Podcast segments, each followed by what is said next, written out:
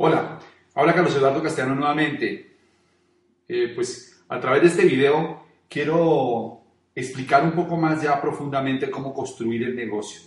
Durante esta serie de videos pro he querido desmenuzar el negocio en partes más pequeñas para que sean más digeribles, buscando que la información llegue de una manera en que se pueda fácilmente fijar y que además se pueda direccionar a los empresarios para realmente comenzar a desarrollar las habilidades necesarias para que el negocio les funcione.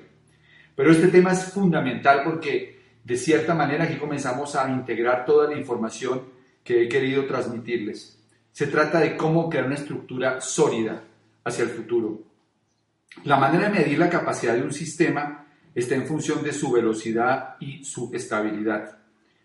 Estructurar correctamente en un negocio como este es una tarea muy importante ya que solo se verá si se hizo bien en el largo plazo. El resultado más valorado realmente en este negocio no es el dinero que uno se gana con cada estructura o con cada organización que crea, sino la solidez que logra esa organización y obviamente el ingreso que genera. Por eso estructurar bien va más allá de alcanzar niveles Estructurar bien significa crear niveles que sean sostenibles y que sean duplicables. La educación tradicional nos programa para ganar dinero con el sudor de la frente. Ha sido la manera como nosotros hemos visto o hemos, hemos visto a nuestros padres hacer dinero a través de, de trabajar muy duro. Por eso pasamos la vida sudando para ganar dinero y casi que es una, una, una, una, forma de ver la vida, ¿no? A través del esfuerzo y de sudar es que se puede ganar dinero. Y pues evidentemente tenemos que pasar por ese proceso, pero el fin no es ese. Los ricos trabajan para crear activos que le generen dinero sin sudar. El juego no se gana cuando se percibe mucho dinero, sino cuando los ingresos provienen de activos. Y eso pues obviamente no depende del esfuerzo personal la mayoría de nosotros no tenemos esa habilidad o esa capacidad de comprender el juego de las finanzas, por eso podemos pasar toda la vida trabajando para alguien más y nunca construir un activo que algún día nos pueda ayudar a retirar. Quizás eso es lo, eso es lo más poderoso de este negocio que ustedes irán descubriendo en el camino de desarrollarlo. Robert Kiyosaki habla de las redes de mercadeo de una manera que realmente es muy, pero muy potente porque muestra realmente cómo este negocio eh, puede lograr que la gente logre su libertad económica. Y, él básicamente lo define así, dice, las redes de mercado no tienen que ver con recibir más ingresos, sino con construir un activo. Claro, la mayoría de las personas cuando entramos a este negocio nos fijamos en la cantidad de dinero que podemos ganar cada mes, porque venimos obviamente pensando en, en trabajar con el sudor de nuestra frente. Pero cuando uno comienza a entender este negocio como lo mirarían los ricos o la gente que realmente tiene experiencia y resultados financieros, entenderíamos que lo más potente de este negocio no es lo que se gana cada mes, sino la posibilidad real que se tiene de construir activos que produzcan dinero.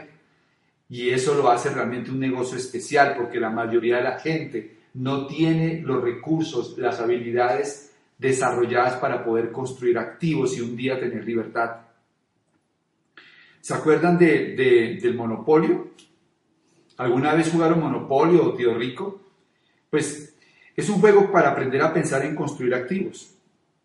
En redes de mercadeo, cuando uno crea y estabiliza una organización de 27 millones de facturación, eso equivale más o menos a tener una casita verde. Te renta todos los meses dinero, incluso se puede convertir esas casitas verdes en hoteles rojos y así el activo será más sólido y se puede ganar más dinero. Desarrollar este negocio de la perspectiva que la desarrollan los ricos es desarrollarla para construir activos que produzcan renta todos los meses. Y para eso es que realmente se requiere saber estructurar. Una línea de 10.000 puntos de volumen, que en Colombia son 27, 27 millones de facturación, cuando ya se estabiliza, llega a un punto de estabilización, es un activo que produce un millón de pesos al mes. Y definitivamente en la medida que esa red se solidifica, se empieza a valorizar todavía mucho más. Además, el crecimiento del volumen de esos negocios aumenta y la rentabilidad mensual y anual puede ser muchísimo más grande. Yo tengo organizaciones ya que han producido dinero durante más de 18 años incrementalmente e ininterrumpidamente sin depender de mi esfuerzo. Organizaciones que comenzaron con 10.000 puntos, pero que obviamente en el tiempo se convirtieron en organizaciones de millones de dólares de facturación que me generan unas utilidades todos los meses que no dependen de mi esfuerzo. Eso las convierte en activos sumamente productivos y sumamente sólidos. Ese es el juego. En bienes raíces, para producir un millón de pesos, se requiere una propiedad de 250 millones de pesos en Colombia. Definitivamente, eh, eh, esta es una gran posibilidad, pero el, tema es que eso solamente renta cuando la propiedad está arrendada y hay que descontar los impuestos prediales más la administración inmobiliaria si es el caso. Pero de todas maneras tiene una gran ventaja y es que las propiedades tienden a valorizarse. O sea que definitivamente invertir en bienes raíces es una gran forma de vivir de activos. Solo que la mayoría de la gente no tiene el dinero para invertir en propiedades, por eso la mayoría de la gente nunca logra realmente vivir de sus activos y producir rentas. Y tienen que trabajar el resto de la vida para, con el sudor de su frente, poder subsistir. En negocios con sistema, y cuando hablo de negocios con sistema, hablo de, negocios eh, sistematizados en el que el esfuerzo personal no es el que produce el dinero. Estoy hablando de un negocio del cuadrante del lado derecho, como lo llama Kiyosaki. En negocios con sistema se requiere invertir al menos 100 millones para generar un millón de utilidad. Y se necesitan mm, al menos 5 años para solidificar el ingreso. La mayoría de la gente no tiene los 100 millones ni la paciencia para esperar 5 años para solidificar un ingreso. La mayoría de las personas intentan pasar al mundo de los negocios, pero no tienen en cuenta el concepto de negocios con sistema. Y ellos terminan siendo el sistema que hace que el negocio produzca dinero. Luego al final terminan siendo esclavos de su propio negocio para poder ganar dinero. Definitivamente el network marketing ofrece esa gran posibilidad de poder lograr libertad financiera a través de construir activos y no es necesario tener capital para arrancar ni tener grandes habilidades o tener grandes capacidades. En resumen, lo que voy a mostrarles en este video es cómo estructurar negocios para ser libres, cómo estructurar negocios para el largo plazo, cómo vivir la promesa verdadera del negocio que es lograr la libertad a través de vivir de activos y no del esfuerzo cómo hacer negocios para que dentro de 10 o 15 años ustedes puedan contar con esos activos productivos e incluso puedan ser en el futuro una herencia para sus hijos y para sus nietos. El año pasado pasé por una vitrina en una tienda de muebles y, me enamoré de un arbolito que vi. me llamó mucho la atención. Eh, era un guayabo como de 30 años, sembrado en una maceta me pareció ideal para ponerlo en, un sitio especial de nuestra sala. Lo llamé Mauro, en honor a Mauricio Lara, uno de los prominentes líderes de nuestro negocio. Es un árbol de tallo grueso y raíces fuertes con mucho follaje y tenía colores muy intensos, lo que demostraba que estaba con muy buena salud y vitalidad. Me empecé a interesar más en el tema y compré otro más. Cuando ya tenía más o menos tres o cuatro bonsáis, busqué un maestro en ese arte para que me explicara más sobre, sobre esta afición que estaba empezando a nacer.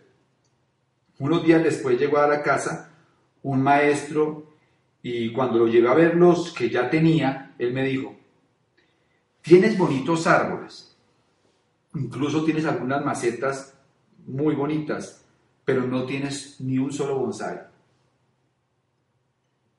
Yo me quedé como confundido y le dije, ¿por qué? Me dijo, porque bonsai es una filosofía, es un criterio, es una estructura, es una armonía y tiene una intención. Yo creía que tenía bonitos bonsai porque algunos los había comprado en viveros costosos y a simple vista se veían bien.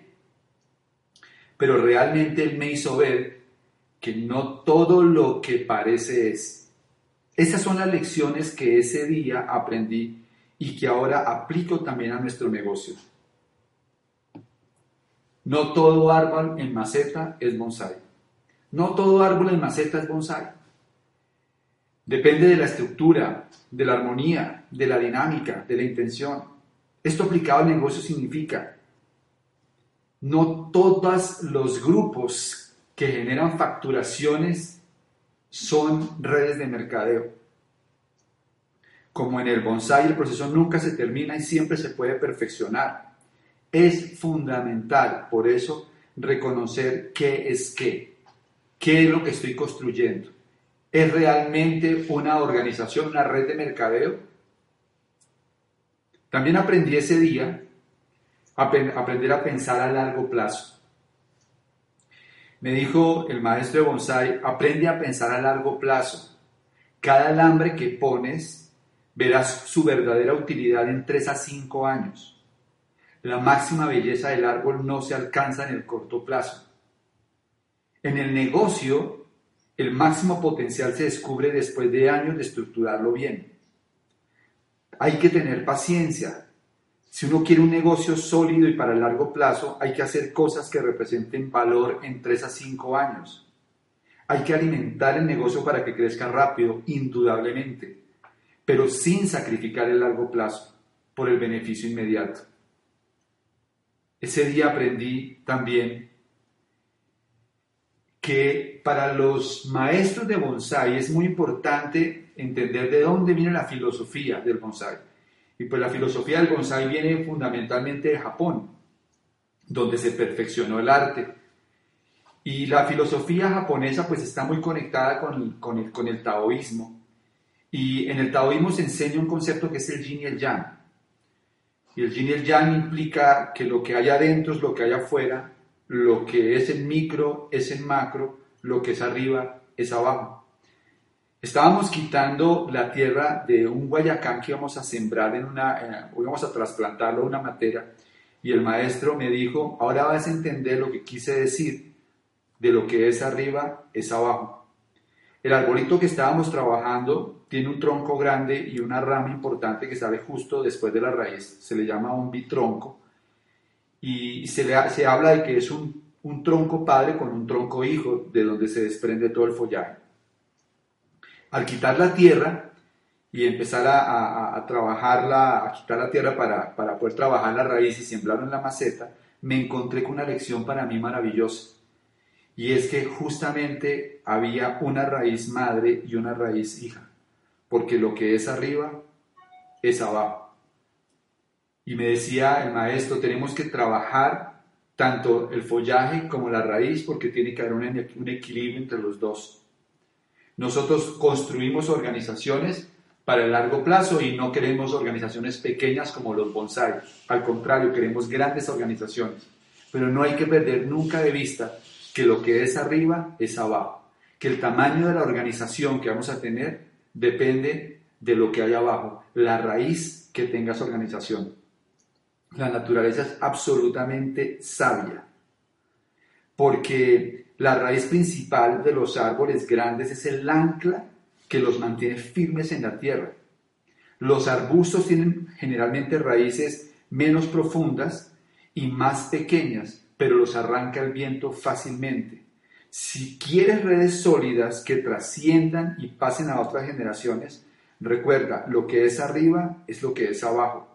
Lo que es arriba en el negocio son los resultados en productividad, facturación, niveles alcanzados por la gente de ese equipo. Lo que es abajo es la raíz principal, la profundidad que se construye. Cuando hay raíz principal profunda, arriba tendremos organizaciones frondosas y sanas. Cuando la raíz es poco profunda, arriba tendremos negocios raquíticos que se caen fácilmente con cualquier viento. Por eso y aquí va una lección importante para los japoneses, lo que es verdadero y perdurable tiene raíz. Crear redes con raíz es esencial para que el negocio sea verdadero.